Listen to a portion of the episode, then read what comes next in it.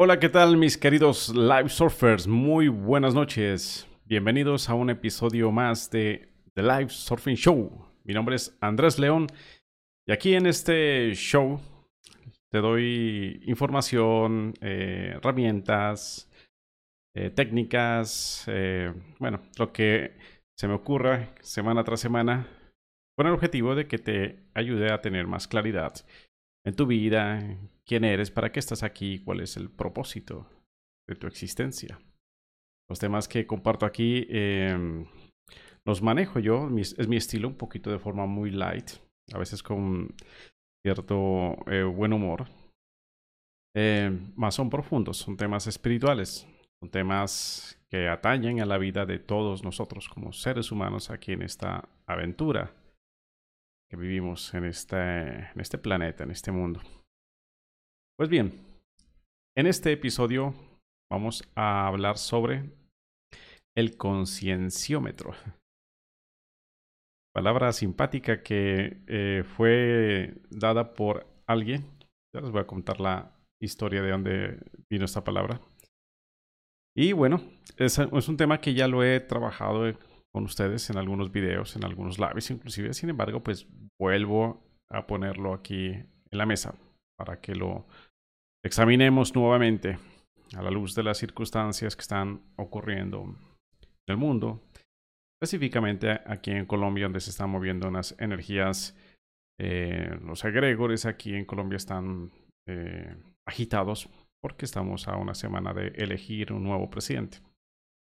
Entonces ya se imaginarán cómo está el, el tema. Muy bien, antes de pasar al tema como tal, eh, les recuerdo suscribirse a mi canal, darle like también, que eso apoya que estos videos lleguen a más personas. Y lo estoy haciendo ahora aquí, iniciando el video, porque generalmente a mí luego de que me conecto al tema, me profundizo y luego me despido y a veces se me olvida me olvida decirles que se suscriban. Entonces, de una vez, antes de sumergirnos en el tema, pues aprovecha y suscríbete si no lo has hecho y dale tu like de una vez. Si estos temas que comparto aquí en mi canal son de tu interés y de tu agrado. Muy bien, bueno, vamos entonces al tema del concienciómetro. ¿Cómo es que llegó este nombre? Como les decía, eh, hace unos días eh, yo en TikTok hice unas calibraciones de conciencia para los candidatos presidenciales aquí en Colombia. Para los cuatro que van eh, liderando las encuestas. Y fue bien simpática esa experiencia porque como TikTok, o sea, muestra esos videos a muchas personas. Entonces me dejó ver varias cosas. Por el matiz de los comentarios que recibí, me deja ver que hay demasiada ignorancia respecto a estos temas de conciencia en la gente, en la mayoría. No entienden de qué trata, ven inclusive hasta de forma eh, con miedo al asunto, como si fuera el tema de alguna brujería o de algo que si yo estuviera en las drogas. Me daba risa algunos comentarios, decían, uy, este tipo está en, la traba. Bien tenaz. Bueno algunos, algunas personas sí les nacía un interés genuino en, decir, bueno, ¿y eso qué es? ¿Cómo, ¿Cómo funciona? Bueno, a estas personas sí les respondía yo para que vayan a ilustrarse, para que comiencen a aprender sobre esta técnica de calibración que desarrolló el doctor David Hawkins.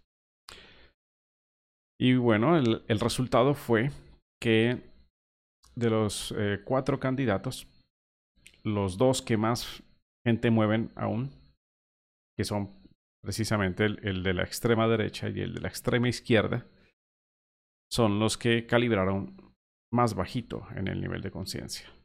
El de la extrema izquierda calibró en 187, si mal no recuerdo.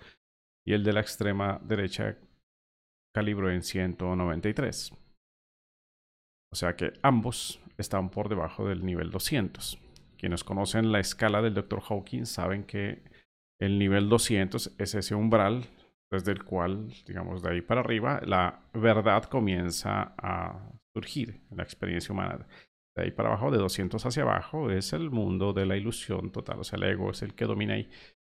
Por tanto, estas dos personas, pues lo que muestra esa equilibración es que están en, la falsedad. Lo cual no me sorprende. Normal, pues son políticos y vienen de esas dos fuerzas muy tradicionales en la política, donde pues esta es la época en la que prometen y prometen y prometen. Generalmente puras mentiras. Y sin embargo son los que más gente mueven. Miren el, tema de la manipulación, ¿no? Como saben cómo manipular la gente, comprar votos, hacer maquinaria, meterle un montón de dinero a publicidad. Bueno, todo eso lo están haciendo. Hay dos candidatos de centro. Eh, uno, la calibración no la pude hacer porque no permitió. Recuerden que cuando uno hace una calibración siempre al comienzo pide permiso si es viable hacerla. Y para ese candidato de, centro, izquierda, podríamos llamarle. a decir aquí el nombre, pues porque para todos lo conocen los que están en Colombia, se llama Sergio Fajardo. Para él no, no me dejó calibrar. Y bueno, las cosas que he aprendido yo en, en mis prácticas de calibración es que yo no insisto, o sea, verifiqué dos veces nomás y a las dos veces dijo no, ok, punto, no molesto más. Y el otro candidato que es de centro derecha, podríamos decirlo, que se llama Rodolfo Hernández. Él sí me dejó calibrarlo y calibró en 263. O sea que él sí está ya por el umbral de 200, lo que quiere decir que él sí lo mueve una intención honesta de hacer algo por este país. Y bueno, sin necesidad de calibrar es algo que se siente. Él en las últimas semanas ha venido ganando adherencia muy orgánica de las personas porque él no, él está patrocinándose él mismo su campaña, dado que es un empresario que tiene buenos recursos, entonces no tuvo necesidad de, de eh, acudir a patrocinios para su campaña. Entonces, esa independencia le permite hablar con mucha franqueza y con fuerza además, porque lo caracteriza es que tiene un es de carácter fuerte y eso a la gente le ha gustado. Entonces, él fue quien dio más alto en la calibración. Está es en ese nivel de, coraje, pero niveles altos de coraje, o sea que es un, un orgullo, un patriotismo, un querer hacer las cosas bien desde esa, desde esa conciencia patriótica. Así que mi intuición dice que él es muy probable que llegue a ser el próximo presidente de Colombia. Si esas fuerzas polares de la extrema derecha a la extrema izquierda, pues eh, lo permiten, ¿no? Porque ya vemos que, que estamos en esa pugna y no solamente en Colombia, sino a nivel mundial. La conciencia está buscando emerger, pero es la fuerza eh, del ego, digamos, colectivo, todavía está haciendo sus patadas de ahogado. Pero bueno, cada vez avanza más el poder de la conciencia y se ve manifestado inclusive hasta en estas arenas políticas. Ok, entonces en uno de esos comentarios fue que alguien dijo, uy, el, el concienciómetro no me está funcionando. Y me causó gracia ese comentario porque dije, ve, qué palabra tan buena, concienciómetro. ¿Cómo no se me había ocurrido? Claro, esta técnica de calibración de conciencia es un concienciómetro. Siempre había ah, hablado yo del test muscular o de la calibración del Dr. Hawkins o el test eh, eh, de kinesiológico. Y no, había pensado en la palabra concienciómetro. Pues bueno, gracias a esta persona que me hizo ese comentario en TikTok, pues eh, bueno, acogí esa palabra con su permiso. Y dije, bueno, vamos a hablar del concienciómetro. Así que de ahí viene este título de este live, el concienciómetro. Voy entonces ahora a hablarles un poquito de por qué esta técnica ha resonado conmigo. Ha resonado. Y también les voy a mostrar cómo es que yo la utilizo. Para que a quien también le resuene utilizarla puede comenzar a practicar y ver que, cómo le va. Porque también les voy a explicar que a no, no a todo mundo le funciona esta técnica. No, no es para todos. Entonces,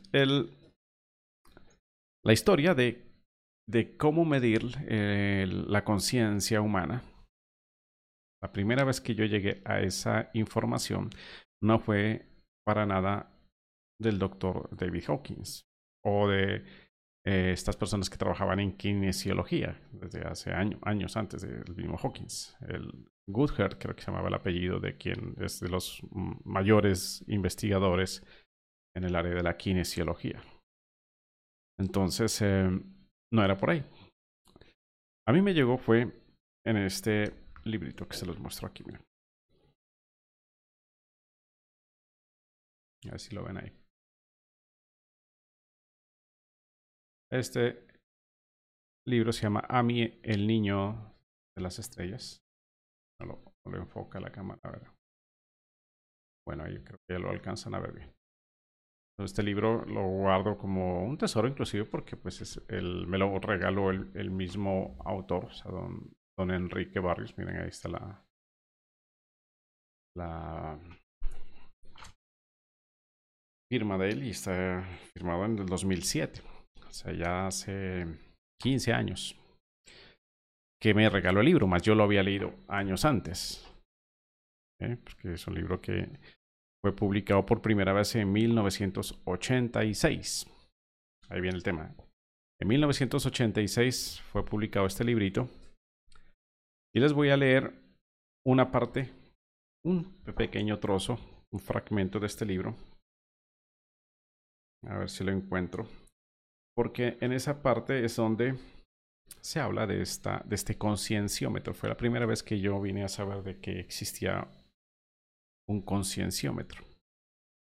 Para quienes no saben, el tema en general de este libro es de un extraterrestre que parece que fuera un niño, aunque tiene muchos años, pero tiene como esa peculiaridad que no envejece. Y este extraterrestre se encuentra con un niño en una playa y le lo lleva a viajar en su ovni y le va explicando muchas cosas de, la vida, de cómo funcionan otras civilizaciones, otros mundos, porque unos son más avanzados, otros son parecidos a la Tierra y otros son más atrasados evolutivamente. Entonces, en uno de esos viajes que a mí llevaba a su amigo Pedrito, se llama el, el niño terrestre, a quien a mí le enseñaba cosas entonces, en uno de esos viajes sucede este que les voy a leer aquí, ¿ok?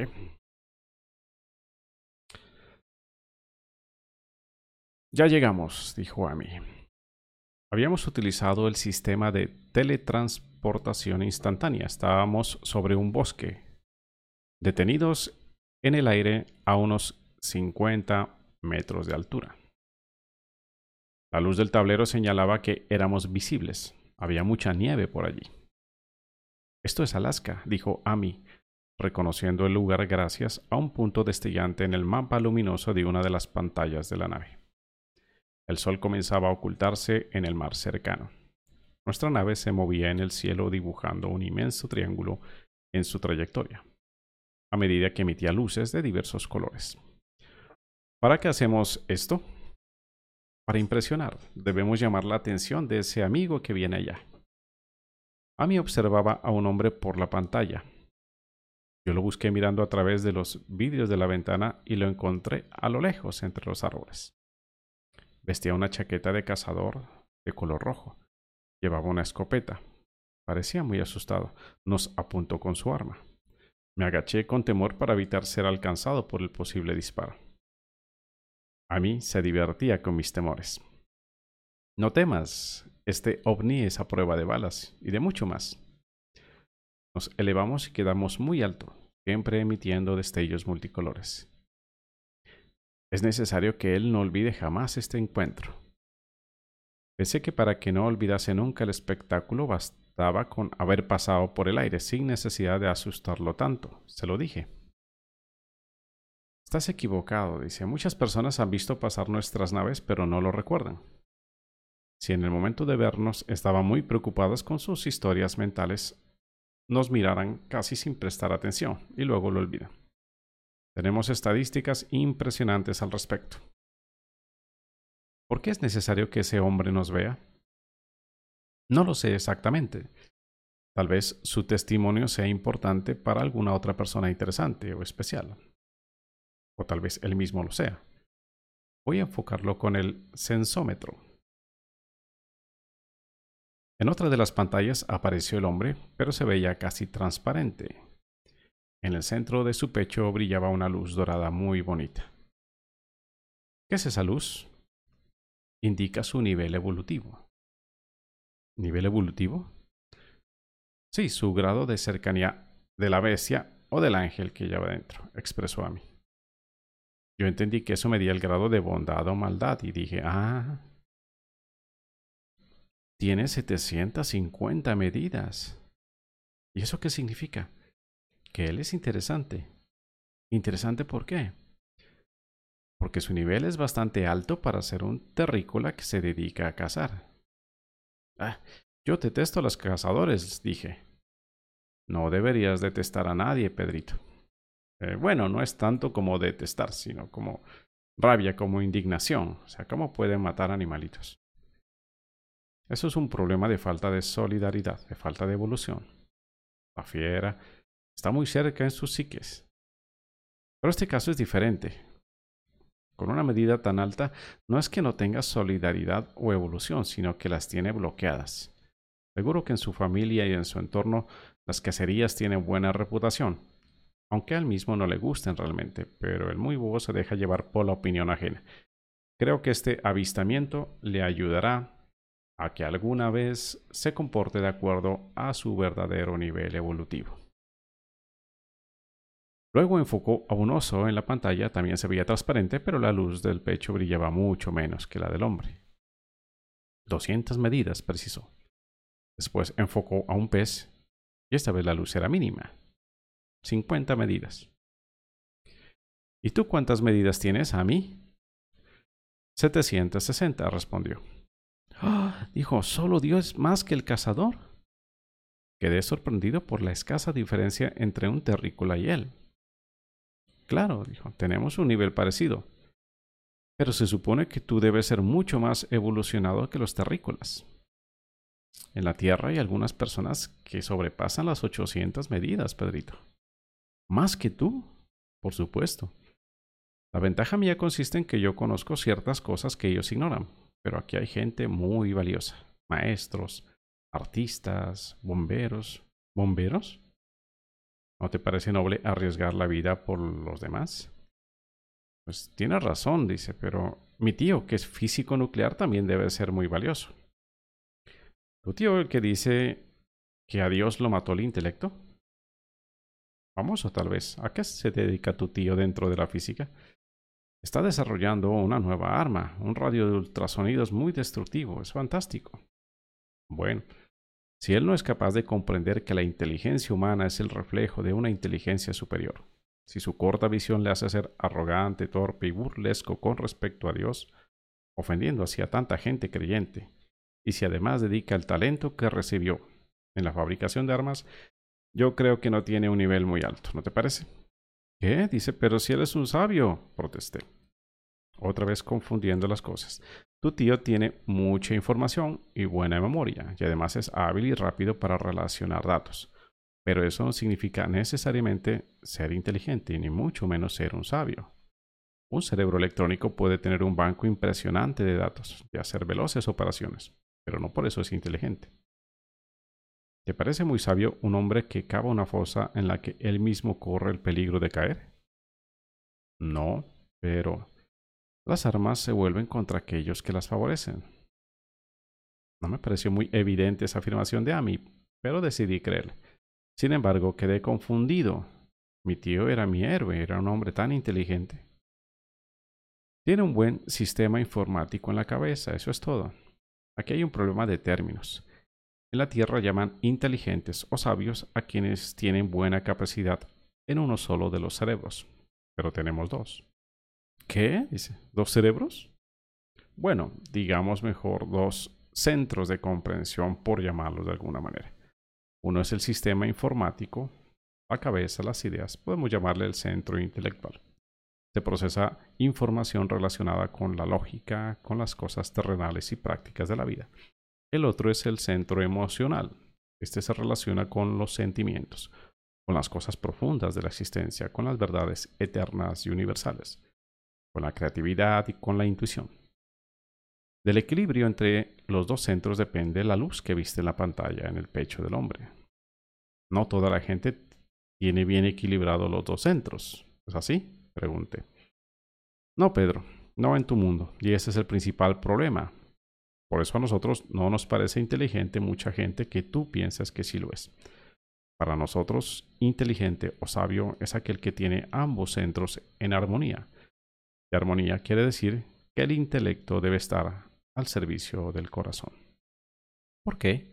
Pregunté. Porque el intelecto es simplemente una herramienta, pero es en el corazón en donde se encuentran las grandes motivaciones humanas, sus realidades más profundas, aquello que más feliz o infeliz hacia la gente. Más importante de todo. Por eso el intelecto debe servir para ayudar a ser feliz al ser humano. Pero muchos de los aquí llamados inteligentes creen que es al revés, que el hombre debe servir a los fríos cálculos cerebrales que ellos hacen con base a datos o teorías superficiales y no pueden ver lo importante, lo trascendente que es la felicidad humana. Eso simplemente lo ignoran. Como me resultaba más fácil comprender a Ami cuando él ponía algún ejemplo, le pedí uno. Él dijo, bueno, unos industriales de la pesca, locos podrían decir, si sacamos 10 ballenas, ganamos un millón. Si sacamos todas las ballenas del mar, ganaríamos miles de millones. Me puse a reír porque a mí estaba poniendo caras como de loco al decir aquello. Gente así solo ve lo superficial, el dinero, pero no ve lo profundo, el daño que causa a los demás, incluso a ellos mismos, y no lo ve o no le importa porque tiene un desequilibrio entre el centro intelectual y el emocional. Ahora entiendo mejor. ¿Y qué pasa con quienes tienen más desarrollado el centro emocional que el intelectual? Pregunté. Ese es el extremo opuesto. Tú dirías que son tontos buenos. Debido a sus limitaciones intelectuales no pueden comprender bien el mundo en el que viven. Y eso hace que a fin de cuentas no sean tan buenos. ¿Por qué? Pregunté con mucha curiosidad.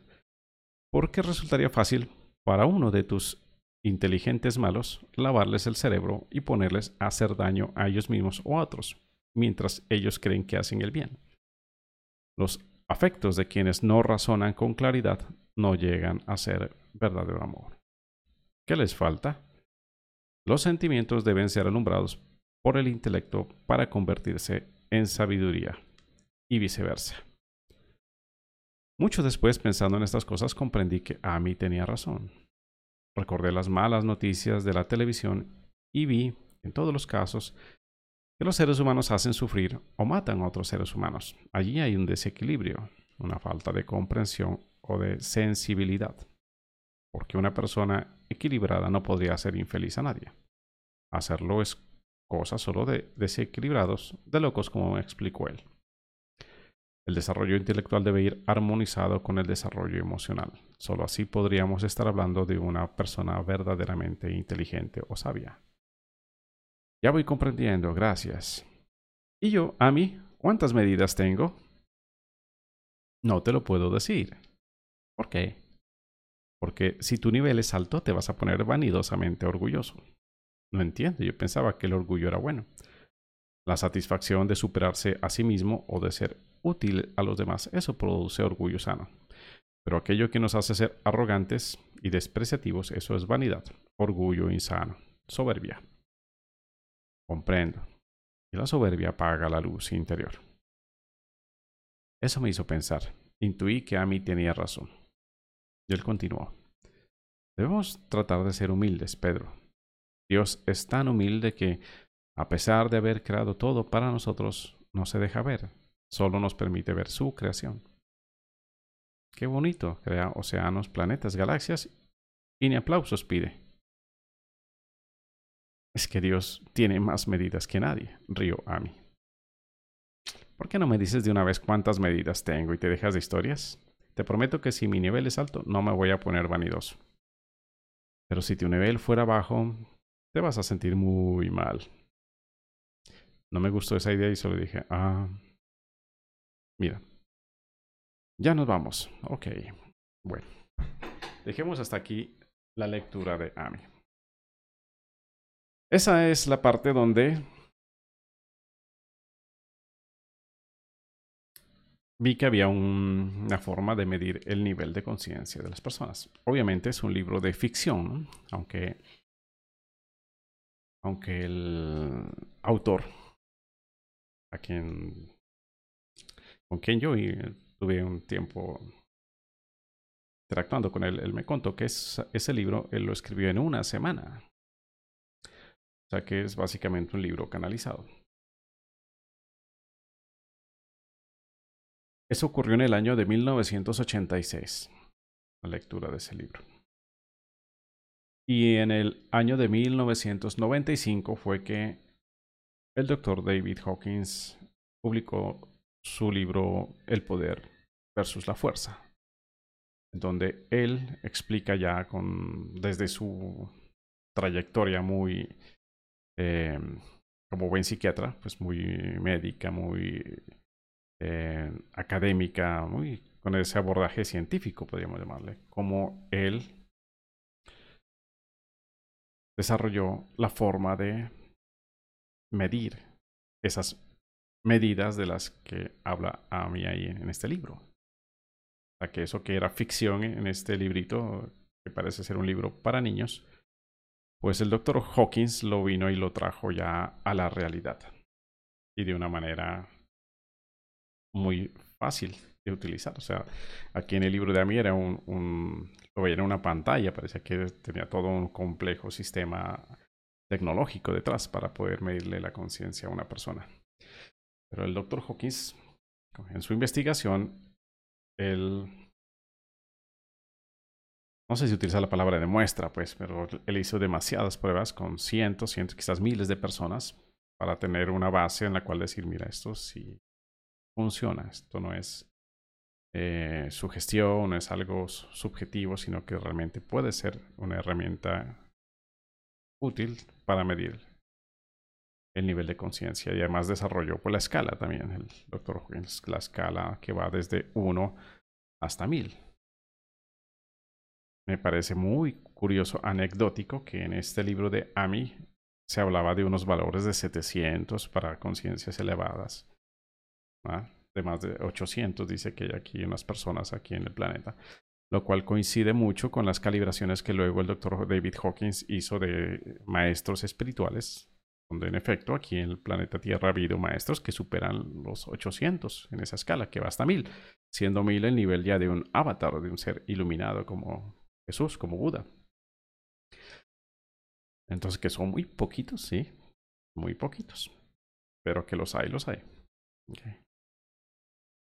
Y entonces, cuando yo leí el libro del poder versus la fuerza, que yo ya lo vine a leer ya acá, ya en 2000, ¿qué fue cuando llegó? Yo estaba en Estados Unidos, 2017 por ahí, unos cinco años. Y yo cuando vi eso y me acordé de lo que había leído acá en AMI 10, 15 años atrás, y dije, wow, dije, mira, o sea, viene a aparecer ya la técnica. Y entonces desde ahí yo comencé a, ensayar, obviamente. Se puede hacer, como les decía, no es con una herramienta tecnológica, sino con el cuerpo mismo, es la herramienta. Ese es el, la, gran, eh, el gran aporte que vino a ser el doctor David Hawkins. Su gran descubrimiento es saber que el cuerpo tiene esa capacidad de sentir cuando una información apunta hacia la vida, hacia la verdad en últimas o no. O sea, siente esa y se siente a través de la tensión muscular, o sea, lo que, en lo que se basa la kinesiología. Lo que eso es algo muy rápido y, y muy sutil. Por eso es que se debe practicar mucho para poder sentir el cambio en la tensión de un músculo. Entonces, el, el doctor David Hawkins generalmente utilizaba siempre a alguien más, o sea, él no lo hacía él mismo, utilizaba a otra persona que se pusiera en esta posición, así, el brazo, con el brazo mm, así para poder utilizar aquí el músculo deltoides, del hombro. Entonces, hacía una afirmación y hacía la fuerza hacia abajo, decía resiste, entonces si sostenía la tensión, pues quiere decir que esa información no debilitaba la tensión muscular, o sea que estaba apuntando a elevar. Pero cuando una información es falsa, entonces el músculo se debilita y, baja. O sea, es algo muy sutil, como les digo, y rápido. Uno tiene que saber no, no estar tanteando a ver si sí o no. O sea, uno hace la afirmación y, y una, ahí se siente fácilmente si baja o no baja. Porque la persona, digamos, quiere sabotear la, el test, puede hacer fuerza al contrario. O sea, a pesar de que yo escuche que sea aquí eh, es algo que es mentira, no importa si sea mentira o verdad, yo voy a tener el músculo bien fuerte. O sea, esa actitud de saboteo hace que no se pueda hacer la prueba. Entonces, ahí fueron, empezaron a aparecer ya unas condiciones, el doctor Hawkins las, va explicando en su libro, las condiciones que son necesarias para que esta prueba funcione. Por eso les decía, aquí les voy a explicar por qué a la mayoría de personas no les sirve, no funciona, tratan de hacerlo y no les funciona, les da resultados aleatorios o muy subjetivos. Entonces el primer punto es ese, o sea, si hay una actitud de saboteo, o sea, yo realmente no estoy queriendo hallar una información si es veraz o no, sino que estoy queriendo poner mi, lo que yo creo que es, o sea, mi, mi, mi postura, mi posicionamiento, lo quiero ver ahí manifestado. Entonces estoy ahí forzando a, desde el ego, mejor dicho. Entonces ahí no hay verdad, entonces eso ahí no funciona. Y en la escala del mismo Dr. Hawkins, o sea, quien está en, en una posición egoica, o sea, debajo de 200, pues ahí ya se sabe que no funciona. El, la gran mayoría de la humanidad está por debajo de 200. Entonces, por eso es que la gran mayoría, toda esa prueba no le funciona. Ni la entienden y si la tratan de hacer, o sea, no, no, no, no sirve. De ahí que sea algo que eh, siento yo es una muy sabia manera de cómo esa herramienta se protege a sí misma, de que le sea dado un mal uso. Solamente quien eleva su nivel de conciencia, o sea, quien empieza por querer de verdad hacer la prueba con seriedad, sin un afán de, de sabotear, sin una mm, actitud escéptica de que yo quiero que falle para entonces tener razón en decir si ven que eso no funciona. O sea, esa actitud no sirve. Debe haber una actitud a nivel intelectual, a nivel emocional, como se explicaba en el libro de Ami, esos dos centros. En esos dos centros debe haber humildad. Esa es la condición básica para poder comenzar a practicar esta técnica. O sea, si no hay esa actitud, ni para qué te pones a practicar, eso no te va a funcionar. Humildad. Un también desapego al resultado. O sea, no tienes tú que hacer esa prueba esperando que te dé un valor que a ti te gustaría que salga. Tienes que ir abierto a que sea lo que sea. Segunda condición. Y tercero, es que siempre vas a poner esa acción de hacer ese test en función del bien más elevado, o sea, de que eso realmente sea algo que apoye a la conciencia colectiva humana.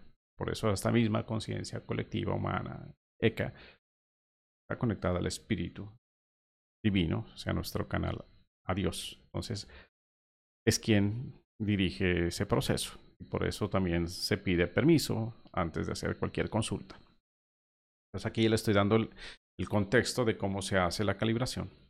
Entonces una vez creado ese contexto, o sea, humildad emocional, humildad intelectual, desapego al resultado, buscando siempre que esto, la consulta que voy a hacer sea para el bien de todos los implicados, de todos, o sea, en busca del bien más elevado, decía el doctor Hawkins. Y entonces pidiendo permiso. ¿Y cómo? Pues haciendo la misma calibración. Entonces vamos a cómo lo hago yo. El doctor Hawkins lo hacía con otra persona y utilizando el músculo deltoides. Yo lo hago utilizando el método de anillo, se llama. Este es el método de anillo, o sea que se utiliza aquí los músculos que mantienen los dedos haciendo este anillo. Entonces, simplemente se busca es abrir el anillo a través de hacer la afirmación y hacer esta fuerza. Entonces, si la tensión se sostiene, uno tiene una fuerza aquí lo suficiente para que haciendo un, un giro normal, se mantiene el anillo ahí cerrado. Pero si uno hace una afirmación falsa, eso en cuestión de microsegundos, el músculo se debilita y los dedos salen. Hay que practicar, vuelvo le digo, porque la mente, si está la mente perceptual ahí metida queriendo, como se dice acá en Colombia, meter la cucharada y eso te van a dar resultados muy dispares unos de otros, no te permite saber si la estás haciendo bien o no. Entonces, vuelvo y le repito el contexto, o sea, humildad emocional, humildad intelectual. ¿Esa humildad qué es?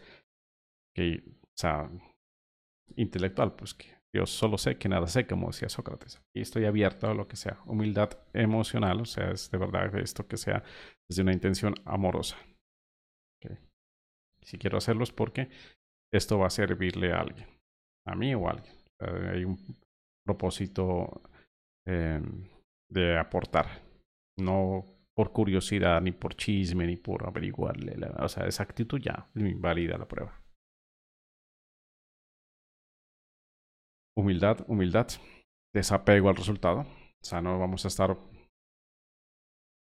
haciendo fuerza porque me, me, gusta que esta persona tenga el nivel alto porque es mi hijo, entonces quiero que saque y le estoy aquí forzando que para decir, ah, mira, tienes un nivel 500, hijo mío, pero había una subjetividad ahí, estoy forzando el resultado, eso no sirve, eso va a invalidar la prueba.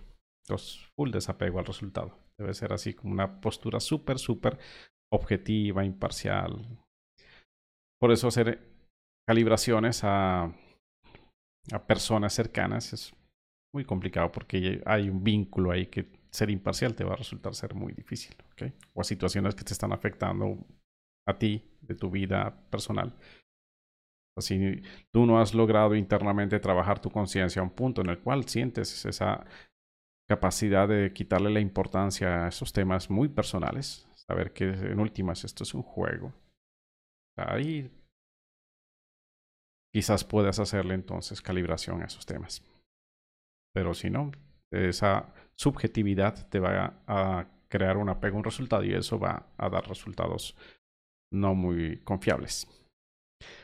He ahí algo que el mismo David Hawkins eh, descubrió con las muchas prácticas que él hizo, que esta prueba, este concienciómetro, era más preciso a mayor nivel de conciencia tenía la persona que hacía la prueba o el test. Una persona tiene un nivel de conciencia bastante elevado, o sea, su capacidad de precisión es alta. Por esto que les estoy comentando, porque tiene un, su forma como se percibe a, sí mismo y a la vida ya está en otro nivel. Sabe que esto es un juego, sabe la importancia de hablar siempre desde la verdad y de que si hace algo que va a aportar a los demás es porque es para beneficio de todos. Lo hace desde el amor. Y a veces el amor inclusive significa, como le dijo a mi a Pedrito, no te lo puedo decir. Porque ahí vio que Pedrito estaba curioso, era su mente eh, perceptual y egoica queriendo tener el dato para apersonarse, identificarse con el valor y eso ahí le hace más mal que bien.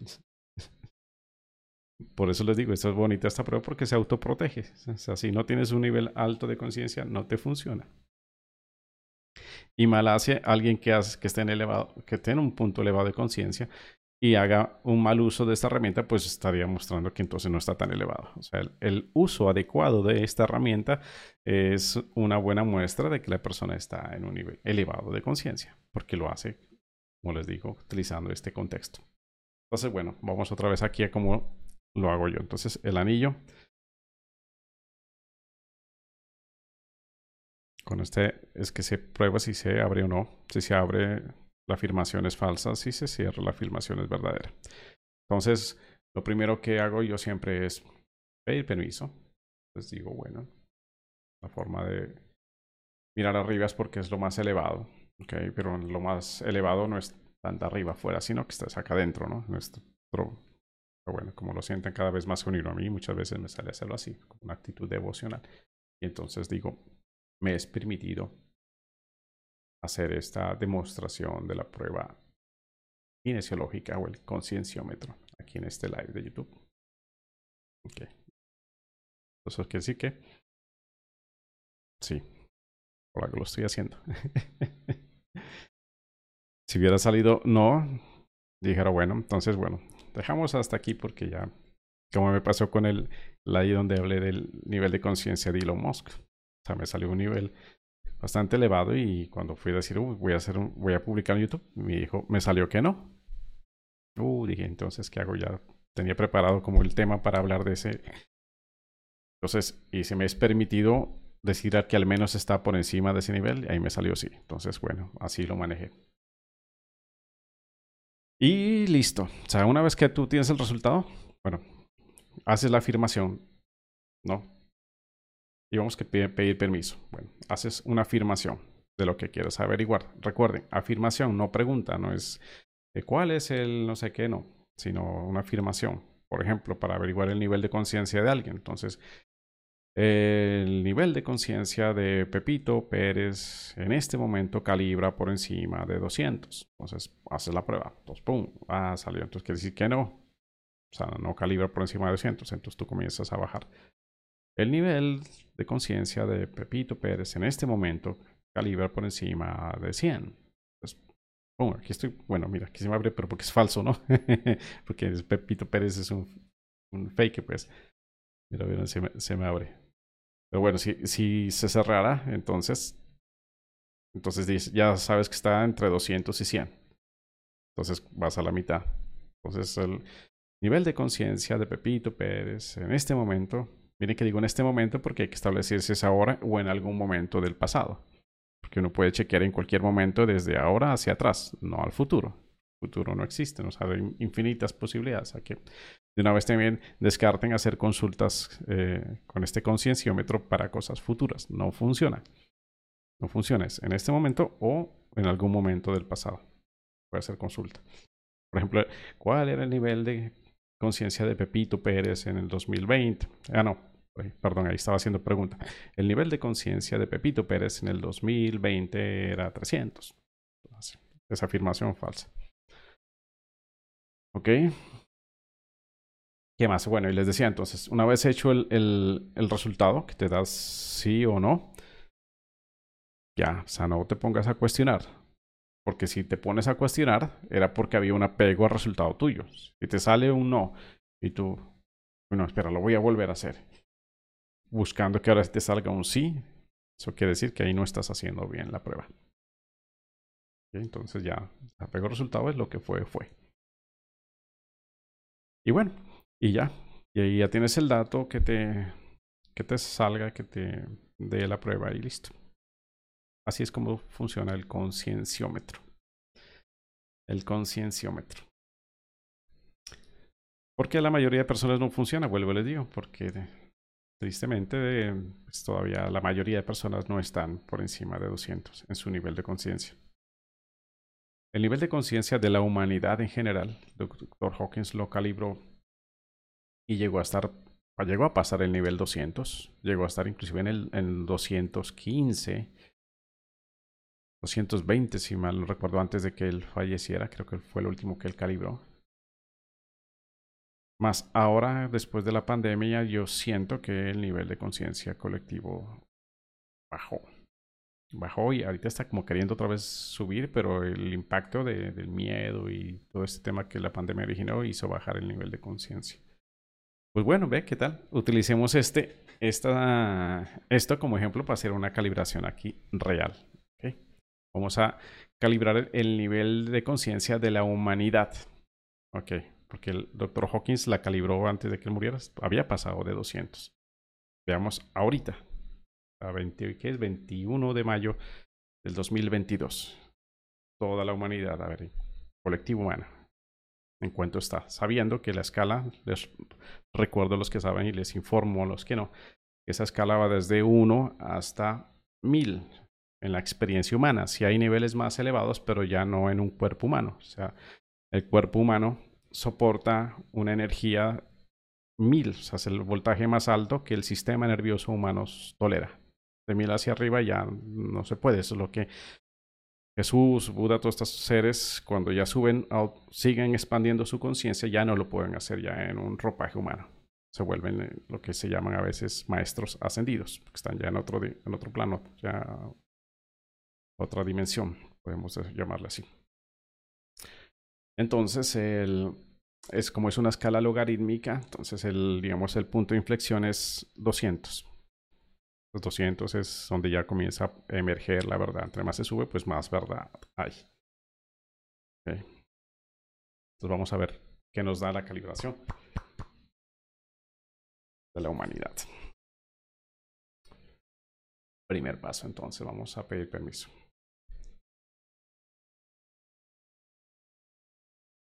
En nombre del bien más elevado, me es permitido consultar el nivel de conciencia de la humanidad y ponerlo aquí público en este live en YouTube. El nivel de conciencia de la humanidad en este momento es mayor a, a 200. El nivel de conciencia de la humanidad en este momento es mayor a 100. El nivel de conciencia de la humanidad en este momento es mayor a 150. El nivel de conciencia de la humanidad en este momento es mayor a 180. El nivel de conciencia de la humanidad en este momento es mayor a 190. Estoy cerca. El nivel de conciencia de la humanidad en este momento es mayor a 195.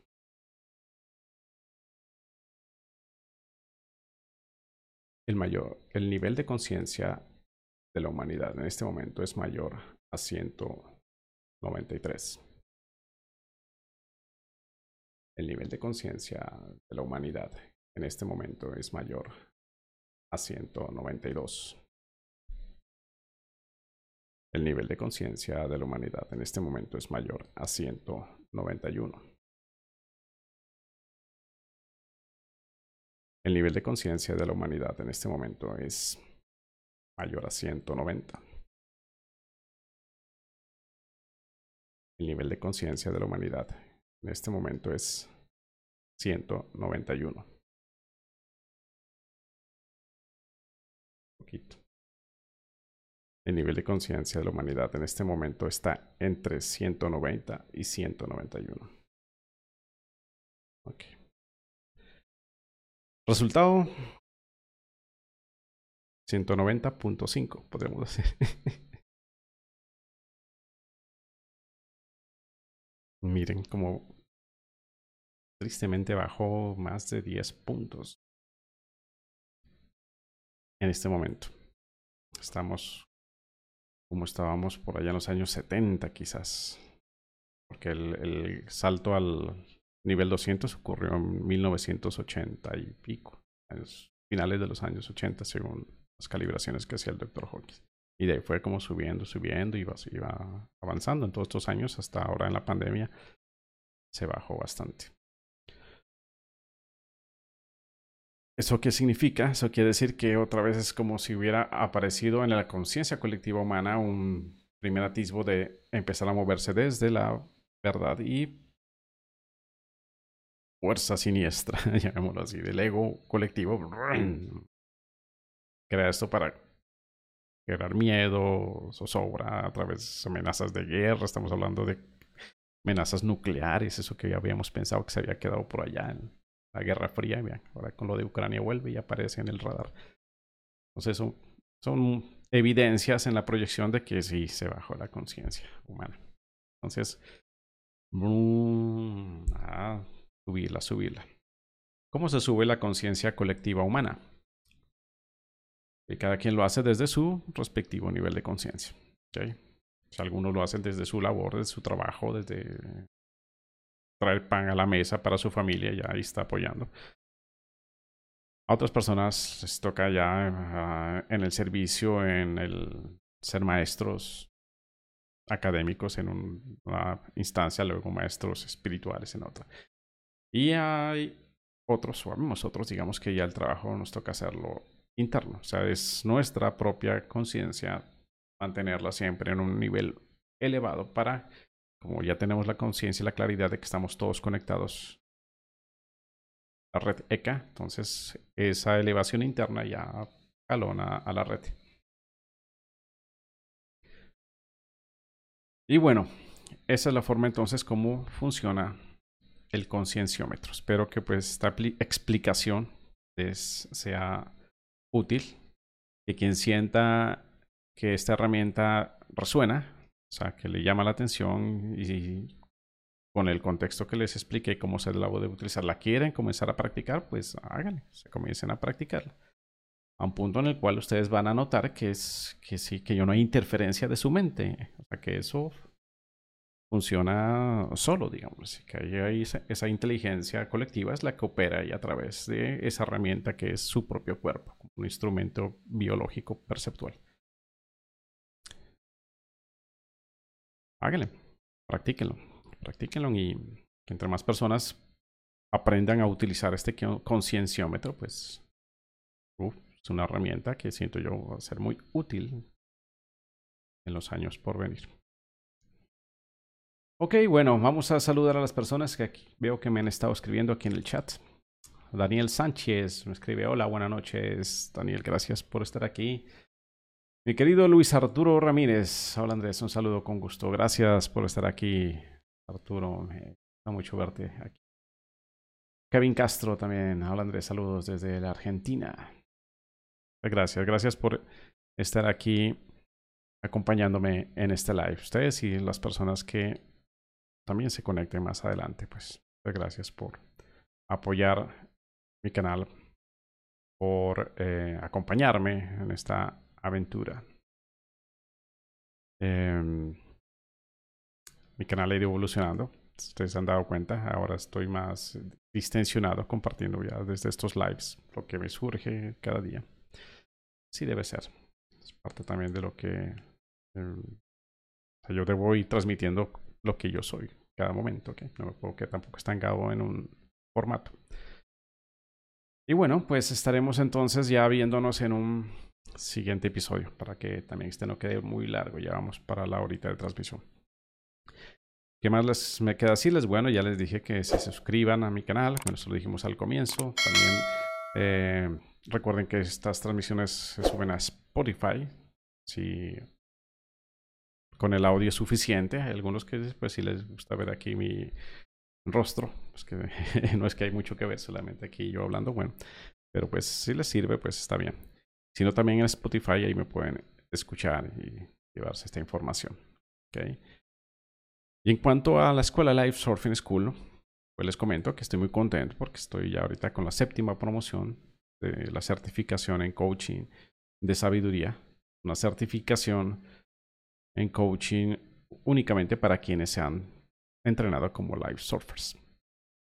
Entonces, si por ejemplo, si alguno de ustedes quisiera llegar a certificarse como coach de sabiduría, que es un coaching muy espiritual, o sea, con toda esta información, este nivel de conciencia que manejamos aquí, que yo les transmito a través de mi canal, si eso lo quieres tú aprender para apoyar a otros desde el, rol de coach, o sea, con las técnicas de coaching, pero desde ese nivel de conciencia, pues el primer paso es entrenarte como life surfer, o sea, porque tienes que ir primero a trabajar tú mismo, trabajar a expandir tu conciencia. Cuando ya tu conciencia está entrenada, ejercitada en esos tres meses, ahí entonces ya si tú en ese momento lo estimas que es lo tuyo, pues ahí se te puede inscribir, se te puede anotar en el grupo que esté para abrirse de Wisdom Coach.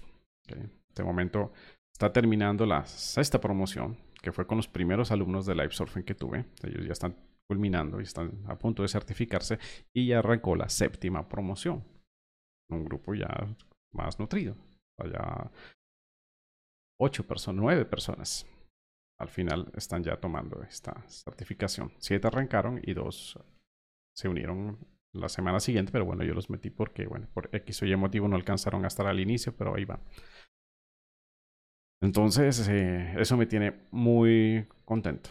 Ver que hay una respuesta bonita, positiva, una formación muy profesional que yo la vine dando desde el 2015 y ahora la actualicé, la rediseñé pues acorde a quien ahora soy. Eso les comento, mis queridos live surfers. Bueno, estaremos viendo entonces en un próximo episodio de The Live Surfing Show. Gracias por acompañarme y nos vemos pronto. Bye bye.